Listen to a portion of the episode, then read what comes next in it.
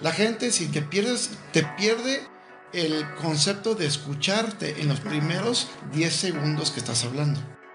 Si te va a dar la atención y en esos 10 segundos le clavas algo en la cabeza que te dice, ¿qué? Ya lo ganchaste. Como que vas a ir a pescar. Entonces, de allí, cuando agarras la contestación, ¿sí? ¿Qué es? Pues tengo café o té, ¿qué prefieres? Y ahí es donde empiezas a caminar, a de cuenta la gente dice, oh, pues un cafecito o un tecito, así que tenemos un tecito que realmente va a perder. Yo que le digo, es té divina o todas las cosas, siempre le estoy hablando, es un producto. O que se anima y pues, ¿cuánto cuesta? Bueno, si compras el mes de producto y viene con dos paquetes extra, son 60 dólares. Entonces te va costando 10 dólares a la semana. Son 6 semanas que te va a vender en el paquete.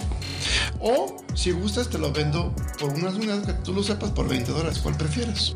Ahí es donde la gente va a decir, dame el de 60, no hay problema. O dame el de 20 para probarlo. Ahora la gente lo prueba, allí se lo vendo, agarra sus datos. Ahora yo le enseño a la gente. La gente me dice, pero Armando, la gente nunca me quiere dar su número. La gente siempre me dice, yo te hablo a ti, ¿quién te voy a hablar? No, es muy sencillo. Agarras un, un este, una, un, una factura vacía que puedes comprar en Staples allá en México y le dices, mira, para que la empresa te dé la garantía de la empresa que te va a gustar, ocupa información tuya para saber cuando tú hablas que eres tú. ¿Cuál es tu número de teléfono? Ok, perfecto. ¿Cuál es el nombre? ¿Cómo vas a usar? Porque tiene que ser el mismo nombre para que te mandan, si, si por cualquier razón te gustó, ese es el nombre que van a utilizar para mandarte el cheque.